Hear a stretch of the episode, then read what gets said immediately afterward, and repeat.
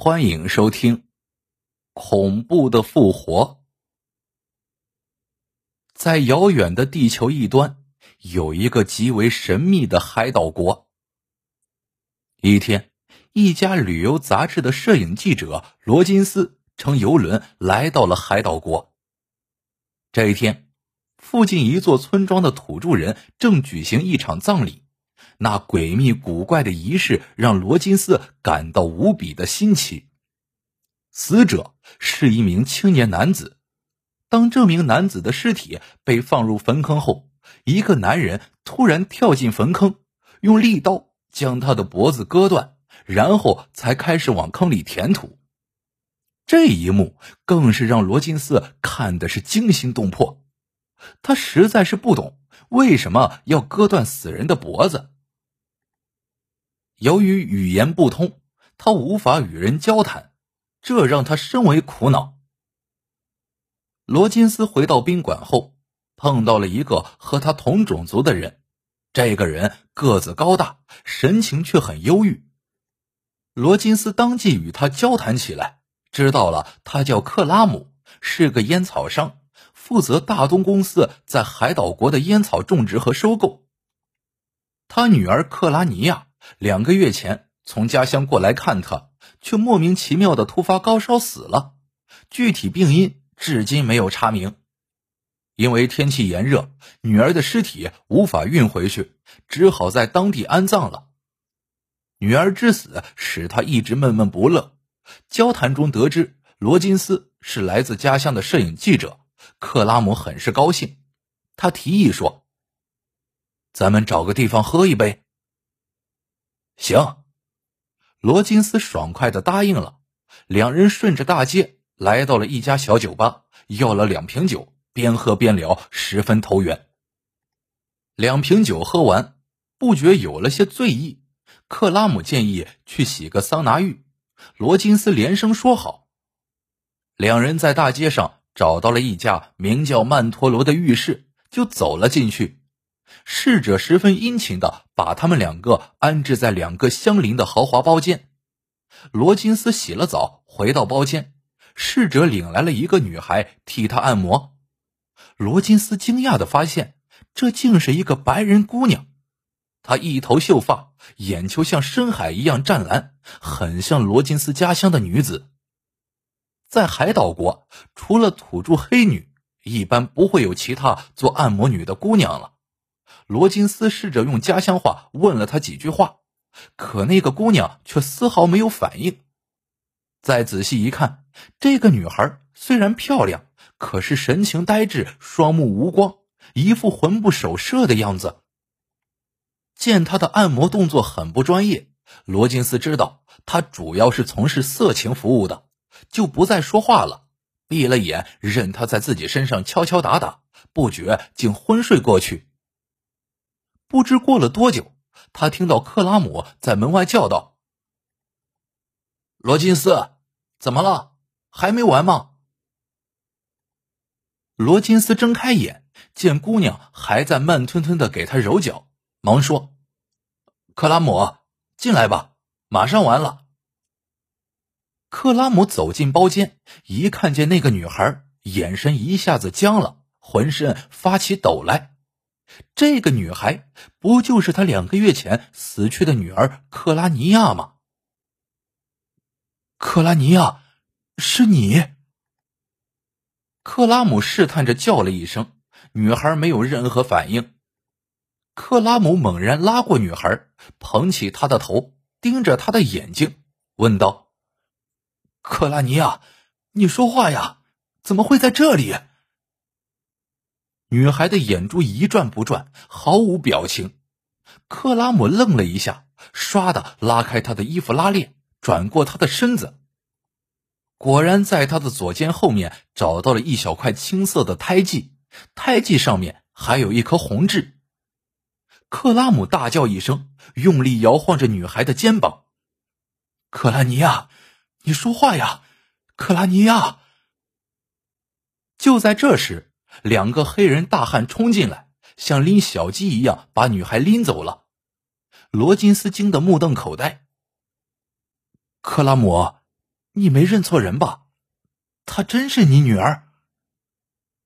我的女儿怎么会认错呢？克拉姆喃喃的说：“可她是死了的呀，怎么会在这里呢？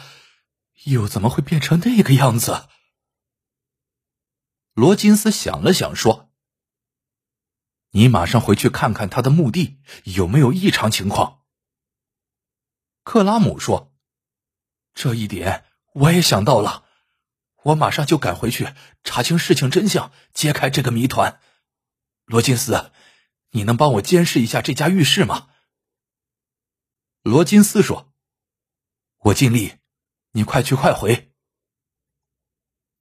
克拉姆走后，罗金斯真的负起了监视曼陀罗浴室的责任，经常在这家浴室附近转悠，还偷拍了一些外部资料，但没有发现有什么价值的东西。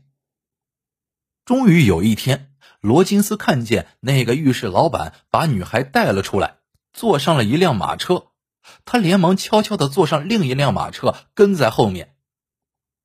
马车出了城，来到了乡下的一个农庄。地里是绿油油的烟草，十几个黑人在地里懒洋洋的除着草。不一会儿，庄园主走了出来，和浴室老板嘀咕了几句，数出一叠钞票，把女孩带进了屋子。罗金斯在远处用变焦镜头拍下了这个过程，他惊讶的发现，这些在地里干活的黑人，他们的神情和举止与女孩非常相似，神情呆滞。动作僵硬，有气无力，就像一具具没有灵魂的活尸。罗金斯感到一种莫名的恐惧。回到城里，他找了家邮局，给克拉姆发了封电报，告诉他这一发现。不久，罗金斯又有了发现。一个当地土著人在训练克拉尼亚捡烟叶，他把一粒药丸塞进克拉尼亚口里。念了一通咒语，然后手把手的教他使用剪子，用对了就讲给他一片木薯，用的不对就给他一皮鞭。罗金斯气得浑身发抖，混蛋，竟敢把我们家乡人当做牲畜！两天后，克拉姆回来了，和他同来的还有海岛国当地警方派出的翻译和两名警官。克拉姆告诉罗金斯，他回去后打开了女儿的棺木，里面果然没有女儿的尸体。于是他便到警察局寻求帮助。有了罗金斯拍摄的一系列照片，解救克拉尼亚的事情就变得简单了。可是克拉尼亚被解救后，已经没有了记忆和思维，什么事情都不知道，连哭和笑这样简单的表情都没有。克拉姆抱着女儿欲哭无泪，罗金斯不明其中原因，就问翻译。翻译简单的告诉罗金斯：“克拉尼亚确实是个死人，他只是被海岛国土著人用巫术制成的还魂师。那些在烟草地里干活的人也是一样的。在当地，某些土著人有一种非凡的本领。”能从热带植物中提炼出一种特殊的毒素，这种毒素只要沾染到人体的皮肤，就能让人莫名的高烧死亡。人死后二十四小时内，他们又能用另一种毒素让死人还魂过来。开始时，这只是出于对仇敌的一种报复，后来因为这些活尸能做一些简单的劳动，就逐渐演变成了一种人口交易。这在海岛国是一个公开的秘密，所以有的人家死了，担心尸体被偷去制成还魂师，在下葬时就把死人的脖子割断，或者用大铁钉把心脏钉穿。原来是这样，罗金斯明白了。前段时间在土著人葬礼上看到了割断死者脖子的那一幕，原因就在此呀。罗金斯连连摇头说。这太野蛮了，太可怕了。可是，他们为什么要对克拉姆先生的女儿下毒呢？他可是一位友好的外国商人呀。